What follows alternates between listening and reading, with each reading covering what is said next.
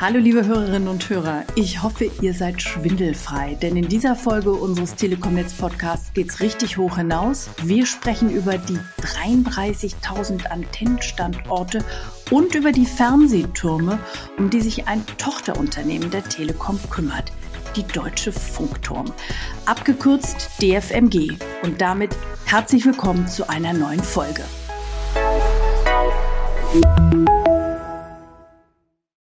Die Deutsche Funkturm trägt dazu bei, dass wir alle mit unseren Smartphones fast überall telefonieren und vor allem schnell im Internet unterwegs sein können. Wer die Funkturm ist und was sie macht, das kläre ich jetzt mit Ben Albers. Er ist Pressesprecher bei der DFMG. Hallo Ben, freut mich, dass du hier bist und uns mal hoch mit hinausnimmst. Hallo Steffi, vielen Dank für die Einladung. Ihr seid ja sozusagen das Fundament unseres Mobilfunknetzes. Groß bekannt in der Öffentlichkeit ist die DFMG allerdings nicht. Nervt euch das eigentlich? Also wie bekannt wir sind oder ob wir noch bekannter sein sollten, das ist eigentlich gar nicht so entscheidend. Aber wir sind mit ungefähr 800 Mitarbeitenden eine der führenden sogenannten Tower Companies in Europa und gehören innerhalb dieser Liga zu den Top 10 weltweit. Und in Deutschland sind wir mit Abstand führend, weil niemand so viele Standorte baut wie wir. Wir leisten also eher im Hintergrund die Vorarbeit und Basis vor allem für das Netz der Telekom. Vielleicht kennen uns also nicht so viele Menschen in Deutschland, aber ohne uns wären wir alle sehr eingeschränkt in der Mediennutzung. Dabei ist euer Aufgabengebiet ja noch viel breiter angelegt als nur reiner Mobilfunk. Eure Fernsehtürme haben ja ganz wichtige Aufgaben. Sie versorgen Radio- und Fernsehprogramme. Aber Ben, fangen wir doch mal ganz vorne an. Sehr gerne. Also wie du schon gesagt hast, ist die Deutsche Funkturm ein Tochterunternehmen der Telekom und unser Sitz ist in Münster. Uns gibt es schon ziemlich lange. Wir sind 2002 aus der damaligen T-Mobile und der DTIMO ausgegründet worden. Unsere Expertise reicht also schon zurück bis zu den frühen Anfängen des Mobilfunks. Damit waren wir eine der ersten Tower Companies überhaupt. Die Telekom hat also quasi Pionierarbeit geleistet. Andere Unternehmen haben das erst sehr, sehr viel später gemacht. So hat beispielsweise Vodafone erst im März dieses Jahres mit der Vantage Towers ihre eigene Funkturmgesellschaft gegründet. Mhm. Und wie viele Standorte betreut ihr aktuell? Aktuell betreuen wir fast 33.000 Standorte, ein Großteil Antennenträger auf Hausdächern sowie ungefähr 10.000 freistehende Masten, die in der Regel 30 bis 40 Meter hoch sind. Meine ganz persönlichen Lieblingsstandorte sind aber noch viel, viel höher. Das sind nämlich unsere 500 großen Fernsehtürme.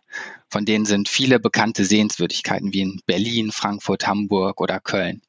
Die Türme sind einerseits wichtige Medienstandorte und als Lost Places, also nicht mehr öffentlich zugänglich, auch Sehnsuchtsorte für viele Menschen. Unser größter und bekanntester Turm steht auf dem Alex in Berlin und begrüßt jährlich ungefähr eine Million Besucher. Und auch in Hamburg und Dresden sind wir gerade dabei, unsere Türme wieder öffentlich zugänglich zu machen. Und das kann ich auch durchaus bestätigen von Hamburg heraus. Aber du kommst ja richtig ins Schwärmen, Ben. Hast du denn persönlich einen Lieblingsturm? Absolut. Und zwar ist das der wunderschöne Kolonius in Köln. Das ist wirklich ein toller Turm und für mich als Kölner fühle ich mich natürlich sehr, sehr verbunden und könnte noch stundenlang über den, allein über den Kolonius erzählen. Aber vielleicht ist das ja mal ein Thema für eine ganz eigene Podcast-Episode nur über Fernsehtürme. Definitiv komme ich drauf zurück. Ich fasse aber nochmal für unsere Hörerinnen und Hörer zusammen. Also, ihr vermietet eure vollständig erschlossenen, geprüften Antennenstandorte an Mobilfunkanbieter, wie zum Beispiel die Telekom, an Rundfunkanstalten und auch an Behörden. So, die können dort ihre Sendeempfangstechnik betreiben und damit wiederum ihren Kunden diverse Mobilfunkdienste, aber auch Radio- und Fernsehangebote bereitstellen. So richtig? Ganz genau. Und wichtig ist in diesem Zusammenhang noch, dass unsere Mobilfunkstandorte neben der Telekom auch anderen Netzbetreibern offen stehen. Heute haben wir schon an etwa der Hälfte unserer geeigneten Mobilfunkmasten mindestens einen weiteren Anbieter neben der Telekom. Und das ist wichtig, denn dank dieser übrigens gegenseitigen Mitnutzungsmodelle, auch wir mieten Flächen von anderen Anbietern, kann das Netz schneller und günstiger erweitert werden. Und deshalb bauen wir unsere Standorte schon seit Jahren vorausschauend mit Kapazität für zukünftige Technikerweiterungen. Kommen wir mal auf den Boden der Tatsachen zurück. Was muss denn alles gemacht werden, bevor eine neue Sendeanlage geplant und gebaut werden kann?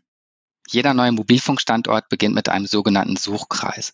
Das ist die genaue Koordinate, die funknetzplanerisch am besten für die Versorgung geeignet ist. Diese Stelle ist aber in 99,9 Prozent der Fälle gar nicht umsetzbar, weil sie als rein rechnerischer Wert mitten auf einer Straße oder auf einem Sportplatz liegen könnte. Deshalb beschreibt der Suchkreis einen Radius rund um diese rechnerisch perfekte Koordinate. Und unsere Aufgabe ist es dann, genau in diesem Bereich eine Fläche zu finden, die geeignet ist und die wir anbieten können. Und das ist die erste richtig große Herausforderung. Denn das hängt sehr von der Vermietwilligkeit der Kommune und der lokalen Grundstückseigentümer ab. Wenn eine Gemeinde nicht offen für den Mobilfunkausbau ist, dann müssen wir sehr, sehr lange suchen oder, wenn wir gar nichts finden, ein Vorhaben sogar abbrechen. Hm, verstehe. Darauf komme ich auch gleich nochmal zurück, aber bin vorher neugierig, wie es weitergeht, wenn ihr eine Fläche gefunden habt. Dann beginnt die Vorbereitung des Bauantrags, die intern sogenannte Standortsicherung. In der Phase klären wir schon im Vorfeld mit Vermieter, Gemeinde und Behörden alle offenen Punkte, die eine Genehmigung erschweren könnten. Dazu gehören beispielsweise Denkmal- und naturschutzrechtliche Vorgaben, Planung der Zuwegung oder die Stromanbindung. Und dadurch vermeiden wir Verzögerungen im eigentlichen Baugenehmigungsverfahren, das sich ohnehin viele Monate und in Extremfällen sogar Jahre hinziehen kann. Ist die Baugenehmigung dann endlich da, können wir mit den bauvorbereitenden Maßnahmen beginnen. Wenn nötig, einen Zufahrtsweg bauen oder ertüchtigen, das Fundament gießen und schließlich den Hochbau durchführen, also den eigentlichen Mast bauen. Und wenn der Mast steht, übergeben wir ihn an die Telekom, die dann die Sendetechnik anschließt und für die Datenanbindung sorgt. Und neue Mobilfunkstandorte gehen dann zu festen, mit der Bundesnetzagentur abgestimmten Termin ans Netz und können von den Kundinnen und Kunden genutzt werden. Damit ist die Frage, warum denn der Aufbau eines Standorts im Schnitt 24 Monate dauert, ja auch schon beantwortet. Das sind dicke Bretter zu bohren. Die Aufstellung des Antennenträgers scheint ja das geringste Problem zu sein. Zumal ich weiß, dass die Betonmasten mittlerweile nach diesem Baukastenprinzip vor Ort zusammengebaut werden. Das finde ich extrem spannend, ähm, dass man das sozusagen äh, modular machen kann. Und dabei kann ja die Länge über Standardelemente, also auch den topografischen Anforderungen vor Ort angepasst werden. Und die Antennen können samt Kabel sogar vormontiert werden. Also das ist ja eine sehr praktische Lösung, Ben, oder? Praktisch und das hilft uns vor allen Dingen schneller im Ausbau zu werden. Und hier haben wir in den letzten Jahren wirklich enorme Fortschritte gemacht.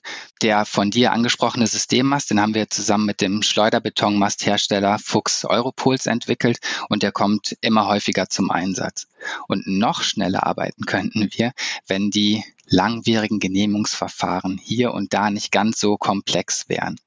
Aber hier sind wir eigentlich auf einem ganz guten Weg, weil unsere Erfahrung ist, dass Corona auch die Digitalisierung einiger Bauämter vorangetrieben hat. Und außerdem gibt es noch ein paar gute Ansätze, die die äh, verschiedenen Landesbauverordnungen angehen und die diese einfacher machen. Mhm. Stichwort Corona. Wie haben sich die letzten eineinhalb Jahre auf eure Arbeit ausgewirkt? Also da möchte ich vorweg mit ein bisschen Stolz festhalten, dass wir auch während der Corona-Pandemie den Ausbau wie kein anderes Unternehmen vorantreiben. Im letzten und auch in diesem Jahr haben bzw. werden wir trotz aller Einschränkungen etwa 1400 neue Standorte bauen. Das sind fünf neue Standorte pro Arbeitstag. Dabei hat uns Corona vor allem am Anfang die Arbeit sehr erschwert. Wie viele andere Branchen waren auch wir von unterbrochenen Lieferketten und natürlich den Kontaktbeschränkungen betroffen. Und außerdem haben, haben in der Zeit viele Verwaltungen Mitarbeitende aus dem Bauamt abgezogen und in die Gesundheitsämter gesteckt, was natürlich zu noch längeren Genehmigungsverfahren geführt hat. Und gleichzeitig ist der Bedarf an mobilem Internet von heute auf morgen förmlich explodiert. Homeoffice, Homeschooling, das geht natürlich nur mit einer guten Internetverbindung.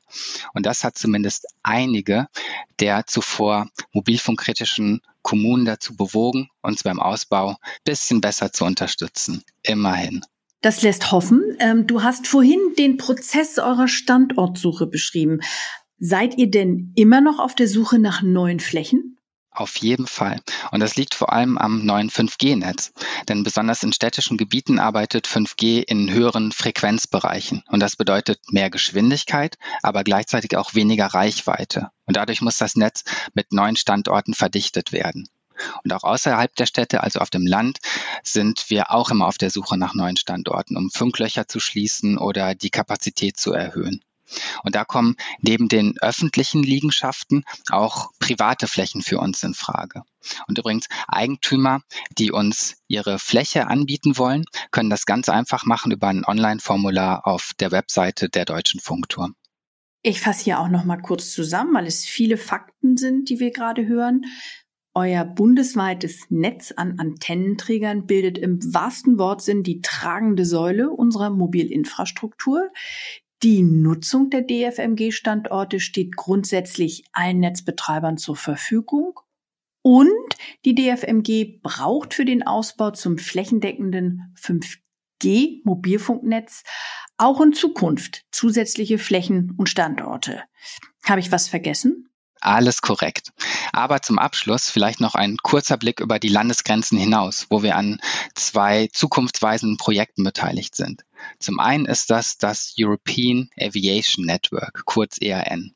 Das ist ein Gemeinschaftsprojekt mit Immersat, einem Anbieter für Satellitenkommunikation, mit Nokia und natürlich der Telekom. Und zusammen haben wir in 30 Ländern in ganz Europa Standorte aufgebaut, die in den Himmel senden. Und das bringt Breitbandinternet auch ins Flugzeug.